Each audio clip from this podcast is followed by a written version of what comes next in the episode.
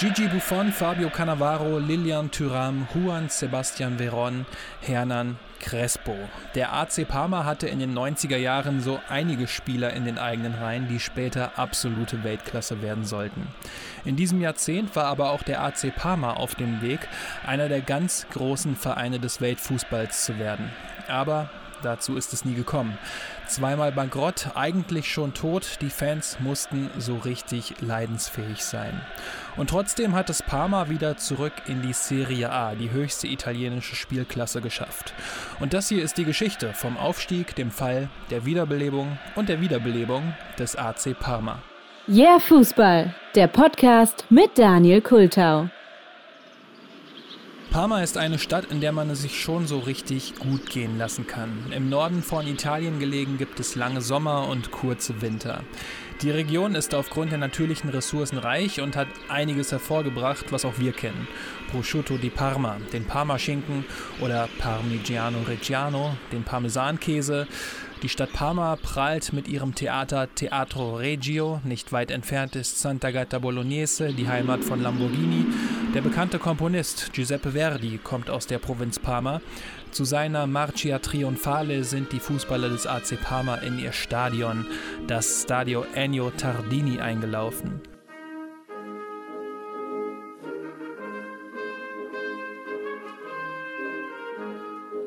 Doch so triumphal ihre Einlaufmusik auch war, so wenig erfolgreich war der AC Parma bis Anfang der 90er Jahre. Vorher hat der AC Parma zwischen der vierten und zweiten Liga gependelt. Arrigo Sacchi war der Trainer, der den AC Parma 1985 in die zweite italienische Liga geführt hat. Sein System war damals schon ein 4-4-2, mit dem er später auch großen Erfolg beim AC Milan haben sollte. Denn nachdem Sacchi so erfolgreich mit dem AC Parma war, bekam das auch Milan-Boss Silvio Berlusconi mit, klingelte bei Arrigo Sacchi durch und hat ihn dann zum AC Milan geholt. Für Arrigo Sacchi war das der Start zur großen Karriere. Aber auch für den AC Parma Parma ist es dann so richtig losgegangen und zwar mit Unterstützung aus der näheren Umgebung.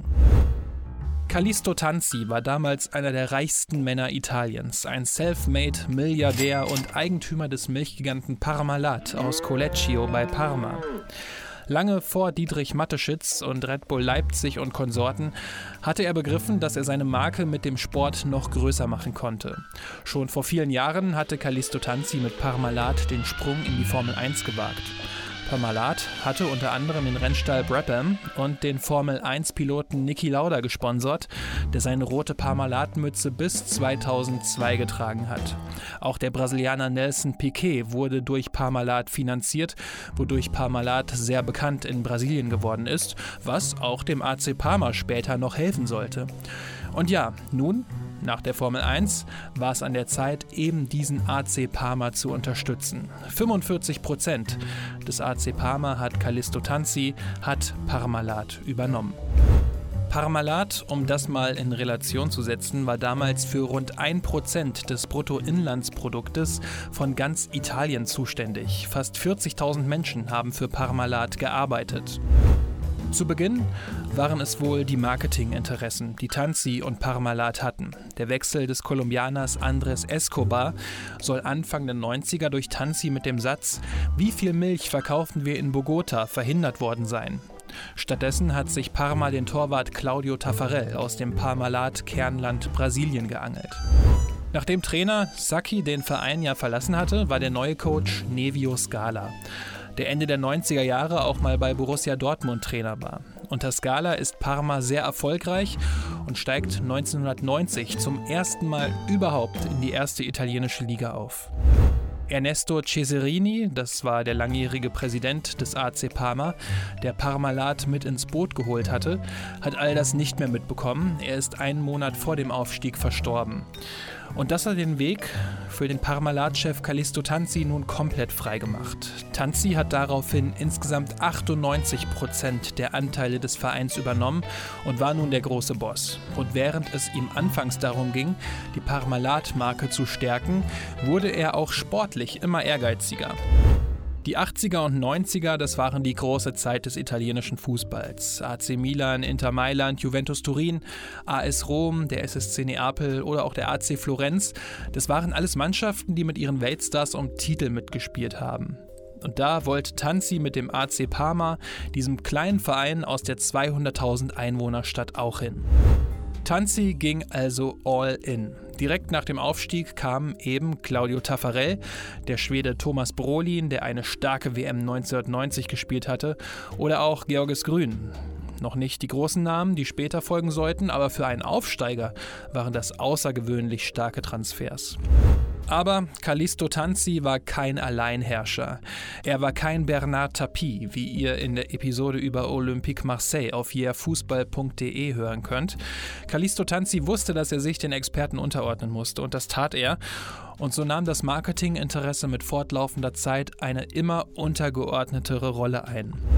Tanzi vertraute Nevio Scala, was erstmal ungewöhnlich war, denn während Arrigo Sacchi ein aufregendes 4-4-2 spielen gelassen hat, war Nevio Scala etwas konservativer und schaffte mit einem 5-3-2 mit Libero den Aufstieg in die Serie A. Und dort entwickelte er das System dann insofern weiter, dass die Mannschaft immer zwischen einem 5-3-2 und einem 3-5-2 pendeln konnte. Nachdem Parma in der ersten Saison in der Serie A direkt auf Rang 6 gelandet ist, holte sich der Verein mit Antonio Benarivo und Alberto Di Chiara zwei Flügelspieler, die perfekt in Scalas System gepasst haben. Und so kam der AC Parma dann auch zum ersten Titel. Direkt 1992 gewann die Mannschaft den italienischen Pokal im Finale gegen Juventus Turin. It's a proud, proud night for Parma. They've won the Italian Cup. Und das war der Auftakt für das große Jahrzehnt des AC Parma.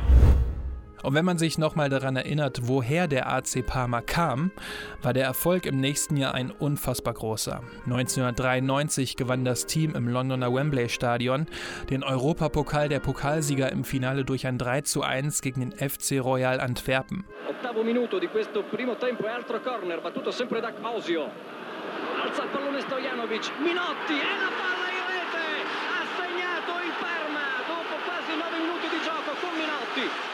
cross di sinistro, Melli di testa, rete!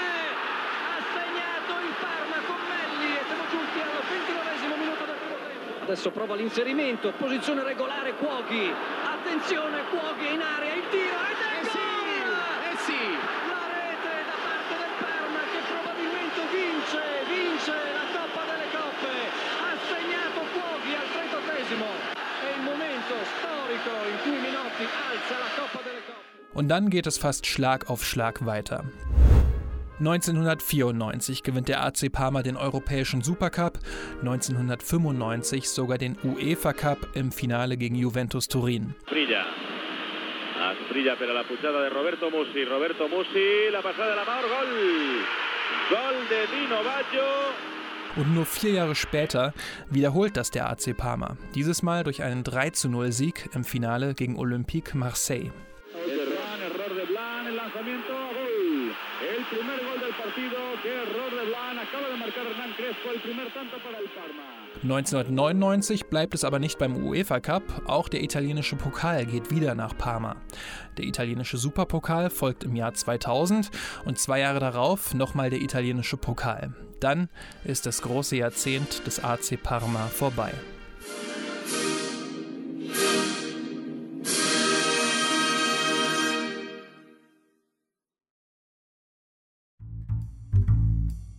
Der AC Parma in den 90er Jahren, das waren viele große Namen. Claudio Taffarel, Thomas Brolin, Gianfranco Sola, Joan Micu, Lilian Thuram, Fabio Cannavaro, Gianluigi Buffon, Ristos Deutschkov, Filippo Inzaghi, Dino Baccio, Hernan Crespo, Faustino Asprilla, Marcio Amoroso oder auch Juan Sebastian Veron. Es sind damals junge Spieler, die später aber mal alle Titel gewinnen sollten, die es im Weltfußball zu gewinnen gibt, sei es als Mannschaft oder individuell.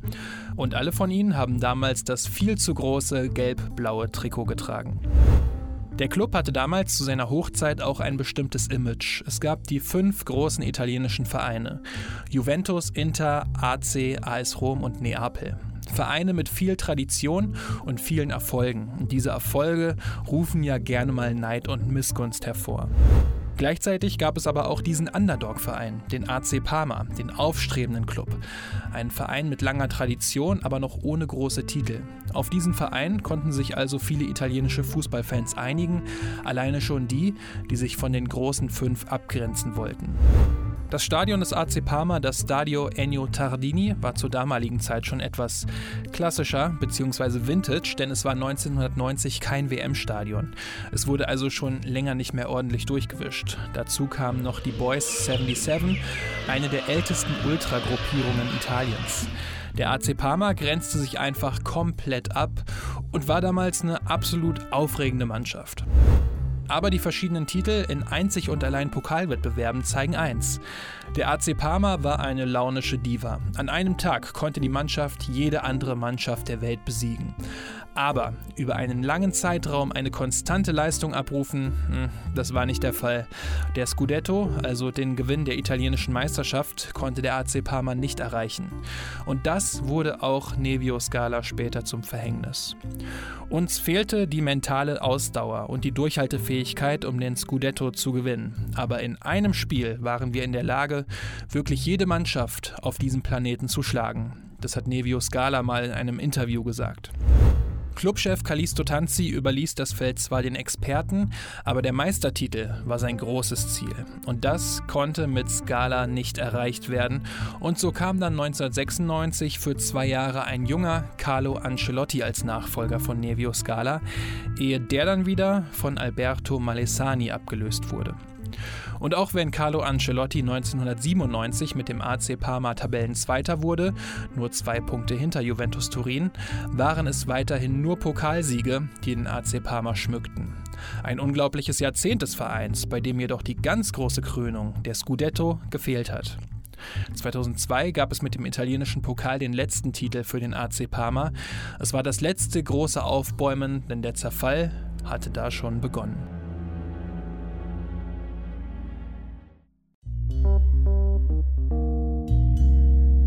Anfang der 2000er gab es die ersten Indizien dafür, dass es dem AC Parma und somit auch Parmalat nicht gut gehen würde. Hernan Crespo ist für fast 60 Millionen Euro zu Lazio Rom gewechselt, was ihn für einige Zeit zum teuersten Spieler der Welt machen sollte. Juan Sebastian Veron ging für 30 Millionen Euro zu Manchester United. Gianluigi Buffon und Lilian Thuram sind für zusammen fast 90 Millionen Euro zu Juventus Turin gewechselt. Marcio Amoroso für 25 25 Millionen Euro nach Dortmund. Adriano, Fabio Cannavaro und Co. verließen den AC Parma ebenfalls für viel Geld. Doch das ganze Ausmaß, das wurde erst 2003 bekannt. Über Jahre hinweg hatten die Parmalat-Manager die Bilanzen frisiert. Als Parmalat in den Konkurs gegangen ist, haben mehr als 8 Milliarden Euro gefehlt. Der Parmalat-Skandal gilt bis heute als der größte in der ganzen italienischen Geschichte. In Mailand beginnt 2005 der Prozess und 2008 wird Callisto Tanzi zu zehn Jahren Gefängnis und einer Geldstrafe in Höhe von 80.000 Euro verurteilt. Der damalige Justizminister Antonio Marsalo hatte jedoch noch einen letzten Freundschaftsdienst für Callisto Tanzi. Der AC Parma wurde per Gesetz aus der Konkursmasse rausgenommen. Der Verein durfte sich jedoch nicht mehr AC Parma nennen und trat dann so im Folgejahr als FC Parma an. Und der FC Parma war in den nächsten vier Jahren in einem ja, seltsamen Status. Er stand unter Gläubigerschutz und wurde vom Staat genau kontrolliert. Die großen sportlichen Zeiten waren vorbei. 2007 hat dann der italienische Businessman Tommaso Girardi den finanziell stark angeschlagenen FC Parma gekauft und wurde damit der Besitzer des Clubs. Rückblickend ist er für viele Fans der große Bösewicht, der große Gegenspieler des FC Parma. Und viele Fans hatten gehofft, dass die dunklen Zeiten damit vorbei wären. Doch das waren sie nicht. Nach einem Abstieg in die zweite Liga folgte 2009 zwar der direkte Wiederaufstieg, doch an die erfolgreichen Zeiten kam der FC Parma bis heute nicht mehr ran. Ein Spieler, der 2008, also zu der Saison, in der Parma in der zweiten Liga gespielt hat, zum FC Parma gekommen war, ist Alessandro Lucarelli. Ein langer Innenverteidiger, erinnert so ein wenig vom Aussehen her an Luca Toni. Und der erzählt in der Dokumentation Parma Back from the Brink von Copa 90 Stories, dass er immer ein gutes Verhältnis zu Tommaso Girardi hatte. Prima che uscissero fuori tutti i problemi c'era uh, un rapporto molto buono con con la società sia con il presidente Ghirardi perché veramente il rapporto era molto confidenziale con i giocatori eh, che non ci aspettavamo che, che ci tradissero così. Er erzählt in diesem Ton aber auch, dass Girardi zwar ein gutes Verhältnis zu allen Spielern hatte, doch dass es auch immer mehr Schwierigkeiten gab und die Spieler und Angestellten des Vereins von ihm betrogen wurden. Alles hat damit angefangen, dass Girardi mit Pietro Leonardi einen neuen Sportdirektor eingestellt hat. Leonardi hatte vorher bereits bei Udinese gearbeitet und war dafür bekannt, junge Spieler günstig einzukaufen und später teuer zu verkaufen. Klingt ja erstmal ganz gut, aber Girardi und Leonardi machten etwas, was Udinese nicht gemacht hatte, zumindest nicht in diesem Ausmaß. Das Duo ging damals Deals mit deutlich kleineren Clubs ein. So gesehen waren das Farmteams aus Italien, aber auch Slowenien und da ging es dann um den Austausch und die Entwicklung von Spielern. Girardi und Leonardi hatten es insofern übertrieben, dass sie einen Spieler nach dem anderen verpflichtet und dann zu den Farmteams geschickt hatten, sodass zwischenzeitlich rund 300 Spieler beim FC Parma unter Vertrag gestanden haben. Das alles war jedoch noch nicht bekannt und Girardi war bei den Fans auch wirklich beliebt, denn nach dem Wiederaufstieg verbesserte sich der FC Parma immer mehr und die Saison 2013-2014 hat der FC Parma dann sogar auf Platz 6 beendet, was die Rückkehr in die Europa League, also früher den UEFA-Pokal, bedeuten würde. Die Fans freuten sich natürlich und sahen den FC Parma zurück auf dem Weg zu alter Stärke. Doch ein paar Wochen vor den ersten Quali-Spielen kam dann eine Nachricht rein, der FC Parma würde keine Lizenz für die Europa League bekommen, denn rund 100.000 Euro an Steuern müssten nachgezahlt werden. Girardi hat das damals weggelächelt und von einem nur kleinen Problem gesprochen. Doch die 100.000 Euro konnten nicht nachgezahlt werden. Und wenn 100.000 Euro bei einem Profiverein aus einer großen Liga in Europa nicht nachgezahlt werden können, dann ist eigentlich klar, dass der Verein in finanziellen Schwierigkeiten steckt und so war es auch beim FC Parma. Immer mehr kam ans Tageslicht, die Spieler und Angestellten des Vereins bekamen nur noch unregelmäßig ihr Gehalt, manche Zahlungen sind sogar komplett ausgeblieben. Im Dezember 2014 hat Girardi den Verein dann an ein albanisch-russisch-zypriotisches Konsortium verkauft. Es war ein verzweifelter Versuch, von dem Schaden wegzurennen, den er angerichtet hatte. Er hatte diesem Konsortium von einem Schuldenberg von etwa 40 Millionen Euro berichtet. Doch nach dem Kauf kam dann raus, dass der Schuldenberg etwa 200 Millionen Euro betragen würde. Die neuen Besitzer bleiben etwas mehr als einen Monat und verkauften den FC Parma daraufhin für einen einzigen Euro. Das war ein Schlag ins Gesicht und eine riesige Beleidigung für alle, die etwas für den FC Parma empfinden. Denn für einen Euro bekommt man nicht nur das Stadion und die Mannschaft, die Tradition oder die Rechte, für diesen Euro erhält man zusätzlich eben auch 200 Millionen Euro an Schulden. Die Spieler konnten also nicht mehr bezahlt werden, Angestellte haben ihren Job verloren, der FC Parma konnte teilweise keine Heimspiele mehr veranstalten und musste sie verschieben. Und so wurde der Verein im März 2015 offiziell für bankrott erklärt.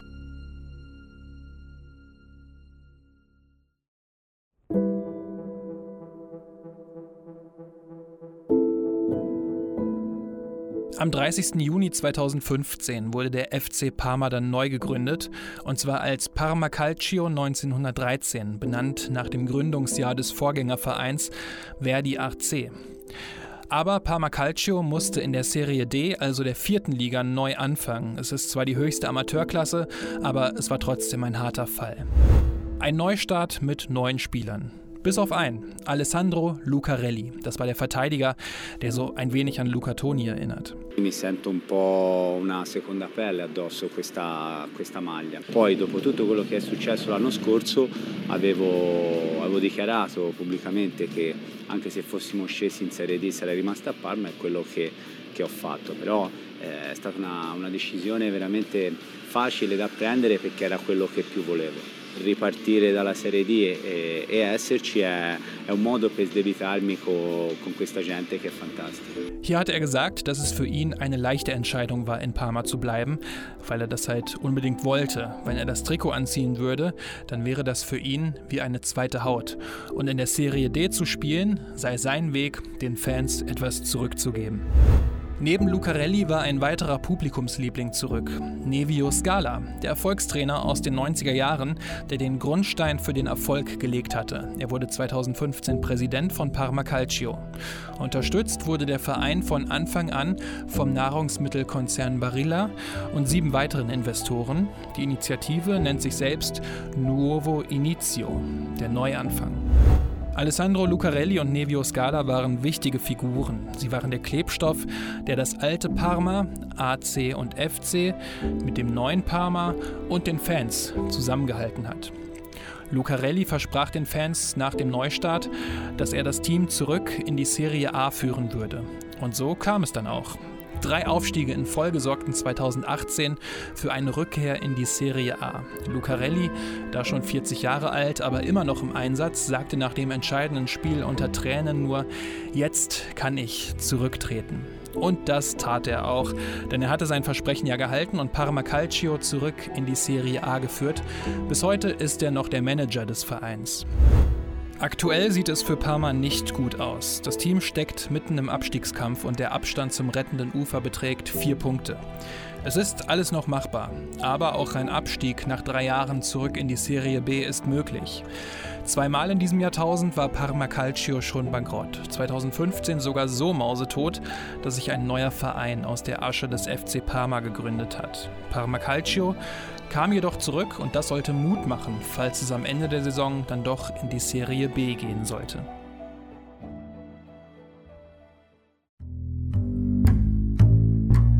So, das war die 24. Ausgabe des Yeah Fußball Podcasts. Heute über die Geschichte des AC Parma, FC Parma und Parma Calcio. Da wurde ein Parma der Name geändert. Den habe ich mir schön für den Schluss aufgehoben. Auf jeden Fall eine super spannende Zeit und Geschichte, wie ich finde. Und es ist krass, dass ein Verein zweimal so ein Schicksal erleidet und trotzdem wieder so zurückkommt. Natürlich mit Unterstützung von Geldgebern. Aber wir sehen das ja hier auch in Deutschland, ähm, wie es einigen Traditionsvereinen äh, ergeht und wie schwierig es ist, sich aus der dritten Liga dann wieder irgendwie zurückzukämpfen. Wenn ich an den AC Parma denke, dann kann ich mich auf jeden Fall immer an Eurogoals in den 90er Jahren erinnern. Das lief ja immer montags auf Eurosport. Sport und diese gelb-blauen, riesigen Trikots von Parma haben sich wirklich bei mir eingebrannt. Und wenn man mal schaut, wer da alles gespielt hat, dann sind das natürlich großartige äh, Spieler, die später wirklich Weltfußballer, Weltmeister, ja, Champions League-Sieger und Co. geworden sind. Aber der Fall zeigt ja auch, wie abhängig Vereine von so großen Investoren sein können und was mich vor allem immer wieder schockt, wie fragil so manche Gebilde einfach sind. Ich hätte es mir eigentlich nach dem zweiten Rückschlag schon nicht vorstellen können, aber ich glaube, ein dritter würde Parma dann wirklich töten. Und ich hoffe, egal in welcher Liga, alleine schon für die leidensfähigen Fans, dass Parma jetzt einfach ein absolut solider und ruhiger geführter Verein wird. So, das war's jetzt aber mit der Episode. Wie hat's euch gefallen? Schreibt mir doch gerne über Twitter, Instagram oder auch YouTube. Die ganzen Daten findet ihr wie immer in den Show Notes oder auch einfach direkt auf yeahfußball.de. Wenn euch der Podcast sonst gut gefällt, freue ich mich natürlich auch über eine gute Bewertung auf iTunes. Das würde mir sehr helfen. Ein Retweet oder einfach über ein paar nette Worte. Ansonsten macht's gut und bis zur nächsten Episode.